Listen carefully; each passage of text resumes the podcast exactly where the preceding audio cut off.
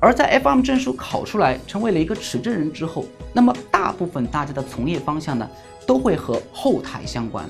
所以，我们来看一下它的一些雇主主要包含哪些。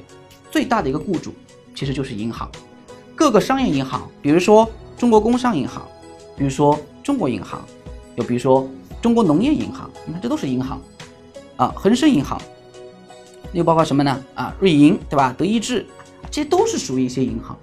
那么除此之外呢，还有一些啊，我们的一些会计师事务所，比如像毕马威啊，像安永啊，像普华永道啊，这都有啊。最后这个 Citibank 是花旗银行，它也是银行，所以很多的雇主里面呢，基本上都集中在后台。